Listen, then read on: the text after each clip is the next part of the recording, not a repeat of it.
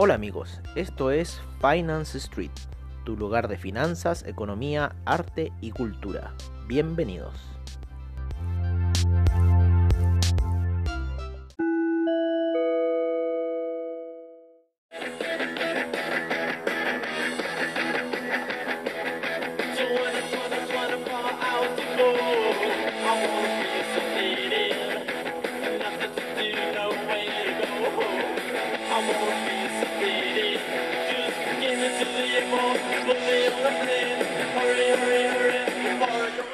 Hola, hola, hola, hola, amigos de Finance Street, hola amigos de Comunidad Traders, ¿cómo están?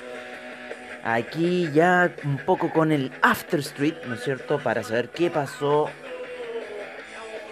el día de hoy, eh, después de los mercados, ¿no es cierto? Hoy día fue un buen día para el oro, ¿no es cierto? Cuando empezamos esas operaciones en la mañana, salieron bastante, bastante buenas y de hecho esperamos que llegara hasta la media de 200 periodos en gráficos de una hora con lo cual eh, se cumple el primer objetivo, así que estamos esperando el retroceso para eh, lo más probable nuevas recompras, nuevas recompras en el oro para ir a buscar los niveles altos ahí de 1873. Vamos a ver cómo se comporta esta semana el oro. Vamos a ver inmediatamente cómo se puede comportar el oro, qué está haciendo en realidad el oro.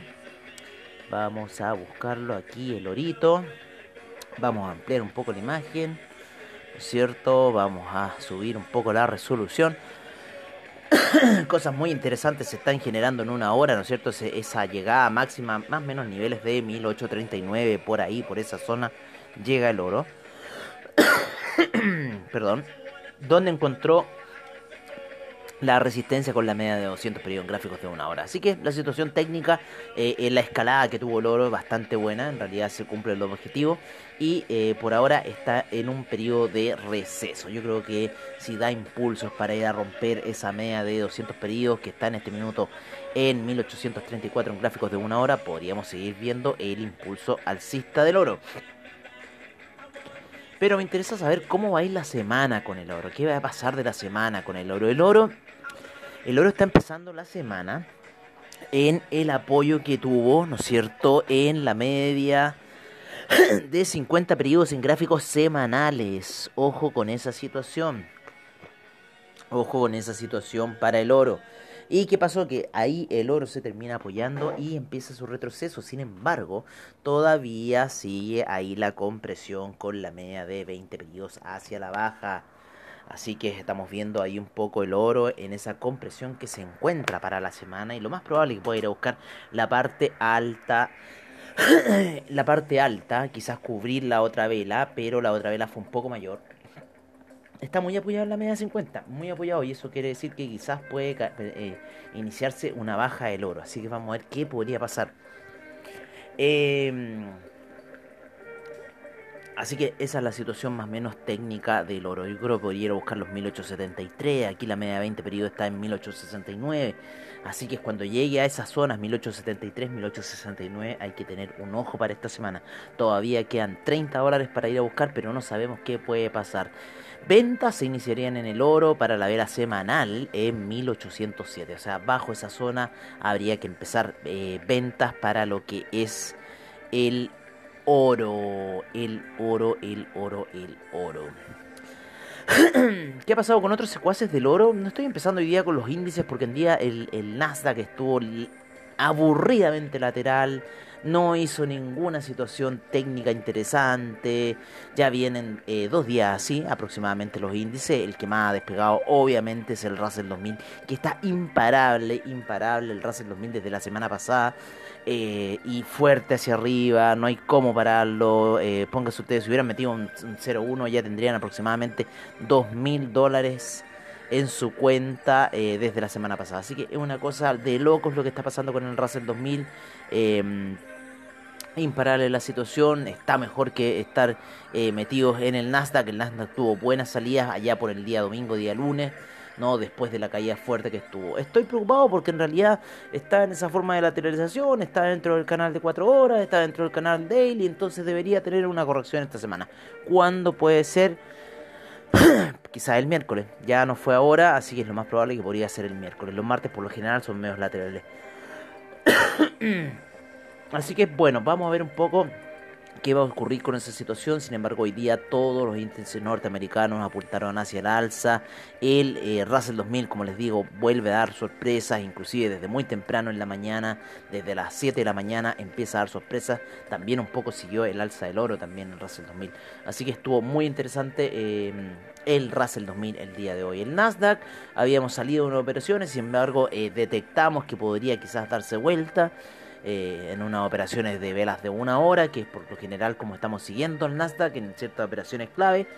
Y eh, se da vuelta la situación y termina activando el buy stop nuevamente para estar ahí con las operaciones. Pero eh, mm, ese retroceso me dejó ahí bastante que desear, porque se veía bueno.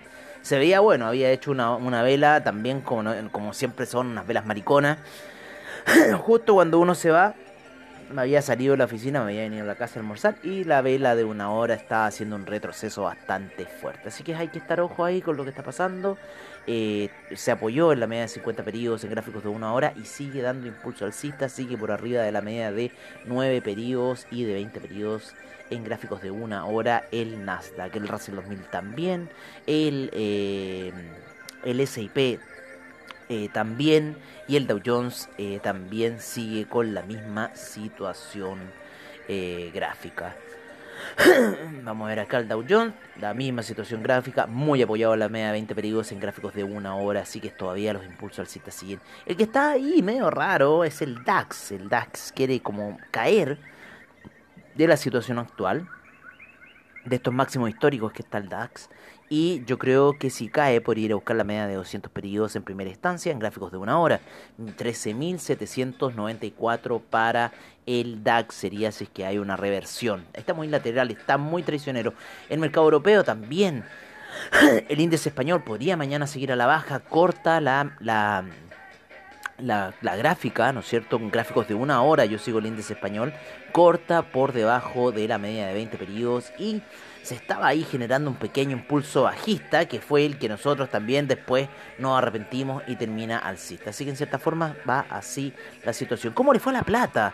La plata estaba retrasada, sin embargo vuelve de nuevo a la resistencia, pero al parecer tiene que ahí ir subiendo. Por ahora la plata sí rompe, ¿no es cierto?, los niveles de eh, 27.56. Sería un buen nivel para empezar unos buy stop e ir a buscar mayores niveles para la plata, aunque estuvo víctima de la especulación de los Reddit, estuvo víctima de la especulación de los Wall Street Bets, ¿no es cierto? Durante eh, la semana pasada, el único que va así embalado hacia arriba es el platino, que en cierta forma llega hasta los máximos que ya llevaba desde eh, hace unas tres semanas atrás rompe esos máximos, así que parece que el platino va a tener una regresión para ir a buscar nuevas compras que podrían iniciarse en la zona de 1127, así que esperemos que llegue esa zona el platino y podría dar esa señal de nuevas compras en gráficos de 4 horas, así que ojo con lo que está haciendo el platino porque está volando, volando, volando, volando, volando, volando. El cobre también sigue volando, 3,67 cierra la jornada en gráficos de 4 horas, tiene un impulso muy fuerte que quizás lo podría llegar hasta estos niveles eh, altos, no que no lo alcanzaba aproximadamente hace unas eh, semanas que no llegaba a esta zona de los 3,67 luego de haber dado todo el susto al mercado de que iba a caer sin embargo empieza un impulso alcista el eh, cobre Vámonos un poco con los hidrocarburos. ¿Qué ha estado pasando en el mundo de los hidrocarburos? Ha estado bastante interesante, principalmente el alza del petróleo, ¿no? El, el gas que se mantiene ahí peleando con la media de 20 periodos en gráficos de 4 horas. Así que ahí tuvo una potencia bajista, pero bueno, vamos a ver si esta potencia bajista va a durar o le va a dar algún impulso al al gas, pero deberíamos estar terminando el ciclo del gas por el tema de vacaciones de invierno, lo mismo que el tema del petróleo, lo mismo que el tema de la gasolina, lo mismo que el petróleo de calefacción, que han, han salido disparados desde la semana pasada. Así que yo creo que el petróleo, por lo menos en lo que es la vela semanal, sigue alcista. Y posiblemente que vaya a ser eh, tres caballos blancos en eh, lo que es eh, semanal. Ya llegó a los niveles de 58 la semana pasada, ahí cuando estuvimos con el director de comunidad traders habíamos iniciado unas compras ahí los niveles de 56,35 sin embargo no salimos lo hubiéramos dejado todavía estaríamos ganando así que el petróleo está ultra bullish y con respecto a lo ultra bullish con respecto a lo ultra bullish, el mercado de los chicos de ahora es ultra bullish. ¿Vale? Entonces no creamos que va a venir un bear market, quizás puede venir, va a venir alguna, en algún minuto la hecatombe de todo esto, yo creo que va a ser con la computadora cuántica, pero eh, el bullish market está en todo el criptomercado. El criptomercado está muy movido. Hay muchas páginas, hay muchas cosas, hay mucha información sobre el criptomercado en este minuto. Y está muy, muy fuerte, especialmente como el Ethereum, que eh, llega hasta, nuevamente hasta los máximos de 1700. Sin embargo, ¿quién fue hoy día el gran campeón? Ha sido Bitcoin nuevamente, que llegó hasta la zona inclusive de 47.000. Vamos a poner la vela diaria, el time frame diario para el Bitcoin para que nos dé bien esa situación en donde... A ver, parece que por plataforma llegó a otro nivel. Que hay que ver, a ver el cierre. Veamos F11. Cambiémoslo a velas porque yo lo vi, yo lo vi en otra situación, esta situación. Yo, lo vi. Ah, claro, no, sigue, sigue tomando fuerza. no sé dónde había escuchado que había llegado hasta hasta niveles de 40 y... Ah, claro, por los 44, claro, rompió. Sigue subiendo el Bitcoin en este minuto. Imparable. Imparable. ¿Qué pasó? Parece que iba a buscar la zona de 47. Esta, esta vela que se mandó aquí... Eh, aquí esta vela de la 1 de la tarde que fue increíble. O sea, la de las 12, ¿no es cierto? Porque después vino la de la 1 y estamos en esta nueva, claro. Imparable. imparable Bitcoin. No tengo nada que decir con respecto a Bitcoin, cómo está tomando las eh, rupturas, ¿no es cierto?, de los nuevos niveles increíbles. ¿Qué pasó? ¿Qué pasó? ¿Qué pasó con Bitcoin? Sale el, el nuevo ahí gurú, ¿no? De Twitter. Elon Musk. Ah, sale Elon Musk que Tesla ha invertido 1.5 billones 1.5 billones ha invertido Elon Musk, que lo vamos a sacar inmediatamente la cuenta. Que ojo que los gringos dicen billones, pero si ustedes en, el idioma español que nosotros trabajamos, ¿no es cierto? Son 1.500 millones, ¿vale? Porque un billón en el idioma español son millones de millones, ¿o no? Me equivoco. Yo no sé por qué los gringos hacen esta cosa. Y al billón, y que esto ya hemos hablado en otras eh, ocasiones, le llaman el trillion. Pero sin embargo, 1.500 millones de dólares en este minuto acaba de invertir Tesla en Bitcoin. Que los deben haber comprado. los deben haber comprado mm, bajo, yo creo en la zona de 38.000.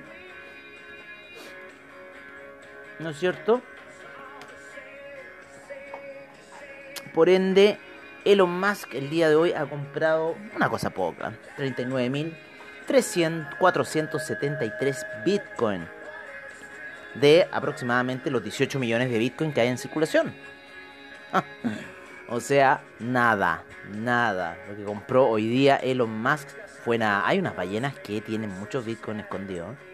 Yo sé que hay unas ballenas que tienen mucho Bitcoin escondido. Fueron de los primeros que empezaron a hacer el ordenamiento de datos en el blockchain del de, protocolo Bitcoin. y eh, bueno, ellos tienen mucho, mucho, mucho más forrados de Bitcoin. Pero sin embargo, esta cantidad de 39.473 Bitcoin es una cantidad bastante buena. Es también una postura bastante interesante de un mercado, ¿no es cierto? Que todos vienen destruyendo al mercado del dólar index, ¿no? Eh, sigue cayendo el dólar index. Pero todos vienen destruyendo ese mercado y en cierta forma... Eh, en cierta forma dando a ver dando a ver que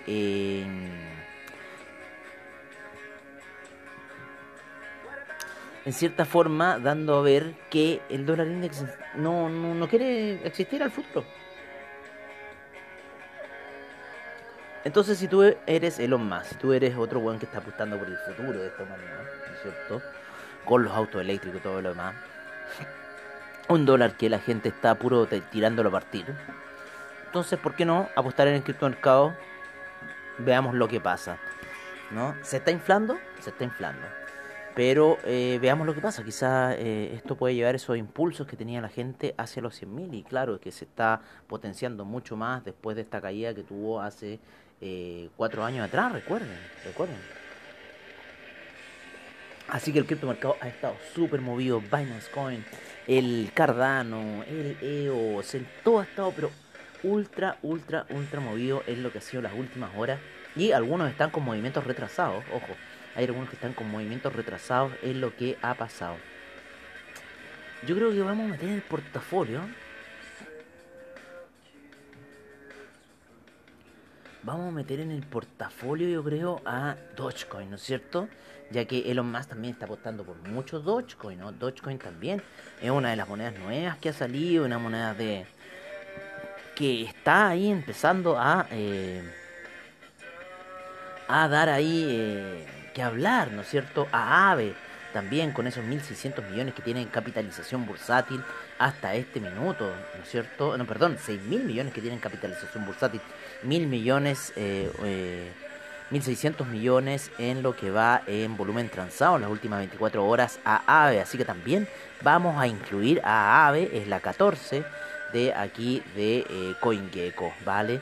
El Rapid Bitcoin también está ganando terreno, sin embargo todavía está un poco bajo. EOS también está todo el criptomercado. Nos vamos a ir a nuestro portafolio para ver bien la situación. Hay muchas más cripto, es increíble el mercado de las cripto. Yo estaba viendo ahí unos videos y quedo pero así impresionado. Card View. Ah, mira. Dashboard has been moving to portfolio as Card View. Vale.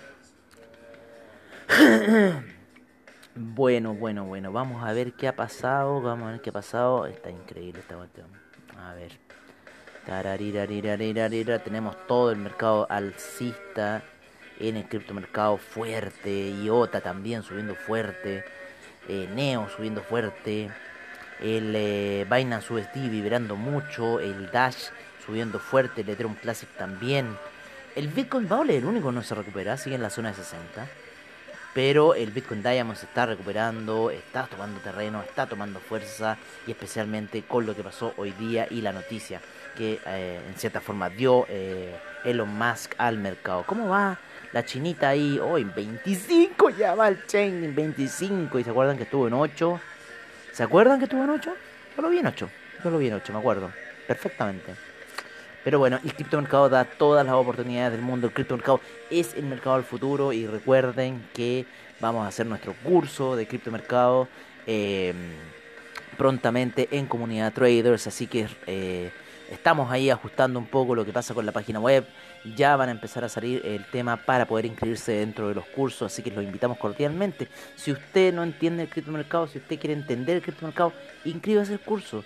Eh, si usted quiere saber más, si usted es informático, si usted es ingeniero comercial y no entiende el criptomercado, inscríbase en el curso. El curso no es caro, son apenas 200 dólares y en realidad va a tener una información que nadie más en este minuto se la está entregando a usted, ¿no es cierto? Así que eh, aprovechenlo, disfrútenlo, va a estar muy interesante porque eh, se van a hablar hartas cosas, vamos a tratar muchas cosas sobre lo que está pasando, lo que pasará, lo que será eh, del criptomercado, si esto es una gran burbuja, es una gran estafa. Miren, yo les voy a decir la única cosa que pienso con respecto a esta situación. El mercado de hoy es otro mercado. Estamos en el siglo XXI y no en el siglo XX. Si usted quiere seguir con su mentalidad bipolar, hágalo. Pero aquí no es ya de comunistas, no es ya de derecha, no es ya de izquierda, no es ya de nada. ¿Vale? Eso es lo que hay que tener claro al momento de entrar al criptomercado. Es otro mercado. ¿Vale? Es una cosa nueva, es una cosa a la cual tienen que adaptarse fácilmente, pero son oportunidades que están ahí y le está enseñando toda esta situación al mundo, en cierta forma, a ocupar esas situaciones de compra y venta. Nada más. Nada más. Así que no, no se espanten del criptomercado, no se espanten de las cosas que están sucediendo hoy en el mercado, porque deberían inclusive suceder mucho más a la cantidad de gente que entró el año pasado al mercado. Así que eh, esto es algo insólito, ¿no? Eh, esto es algo que está pegando mucho en un mercado muy joven, eh, me refiero a gente joven, ¿no es cierto?, que está interesada en este mercado y que está viendo las cosas bullish. ¿Por qué? Porque si tú compras algo a 500 y se cae a 50, pierdes el 90%. Pero si tú compras algo a 10 y sube a 1000, ganaste mil por ciento. Entonces, en realidad, el criptomercado está dando esa situación, está dando esa solución eh, de que en realidad tienes mucho más upside que downside, ¿no es cierto? Tienes mucho más ir para arriba que ir para abajo. Está bien, las, las ratas, ¿no es cierto?, de eh, antiguamente que estaban ahí en los años 80, tratando de buscar carroña, tratando de hacer derrumbar los mercados, eh, y que hacían eso, derrumbar netamente los mercados, iban a buscar eso, iban a buscar ese gran corto y lo hacían derrumbar. Sin embargo, y lo que estamos viendo desde el año pasado es que hay un gran mercado bullish, un gran mercado bullish y todavía, y me meto dentro de esa mentalidad, por lo cual estoy tratando de cambiarla eh, tengo la mentalidad de que el bearish market en algún minuto va a hacer colapsar todo esto. Pero hasta este minuto va bearish total. Bearish total debido a estos upside que eh, ya los nuevos traders de cierta forma han visto, han calculado. O sea, está el caso de Keith Gill, ¿no es cierto? Ahí con el tema de GameStop, que lo están pero juzgando por todos lados, de acuerdo a los videos que hizo y toda la situación que mostró. Entonces, yo no sé, yo por lo menos el, el mercado lo estoy viendo de otra forma.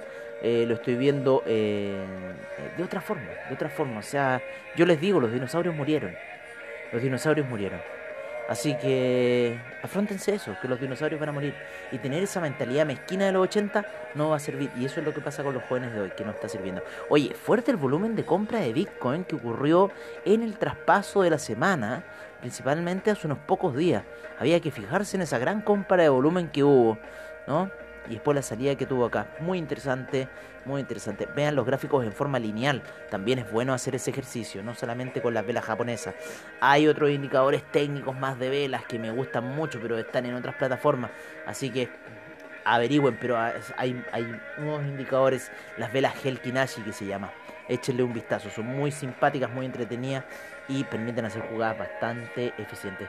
Oye, el café hoy día muy, muy, muy lateral. El café hoy día dando ninguna señal, sin embargo todavía está lateral con todas esas medias móviles. En una hora, la media de 50, la media de 20, la media de 200, muy lateral, muy plana. Y yo creo que podría tener un potencial de caída el café. Así que vamos, ¿qué va a pasar con el café?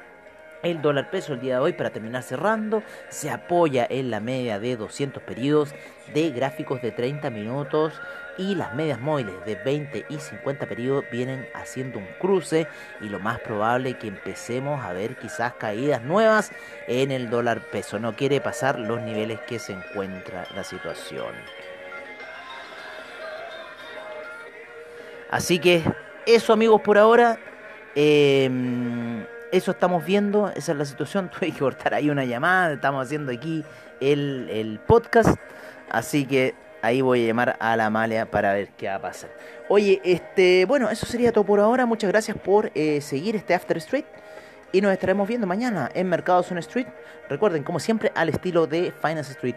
Agradecemos a Anchor, a eh, CoinGecko, a Trading Economics, a Forex Factory, a todos, investing.com, a todos los que hacen posible el programa para que ustedes les guste al mismo Spotify, ¿no es cierto? Que nos propone la música que las tenemos en el mix de Shaman. Y qué mejor que partir con esta canción, ¿no es cierto? Despedir con Fear of the Dark de Iron Maiden. Nos veremos mañana, amigos, en Mercados on Street. Un abrazo, cuídense y recuerden no apalancarse mucho.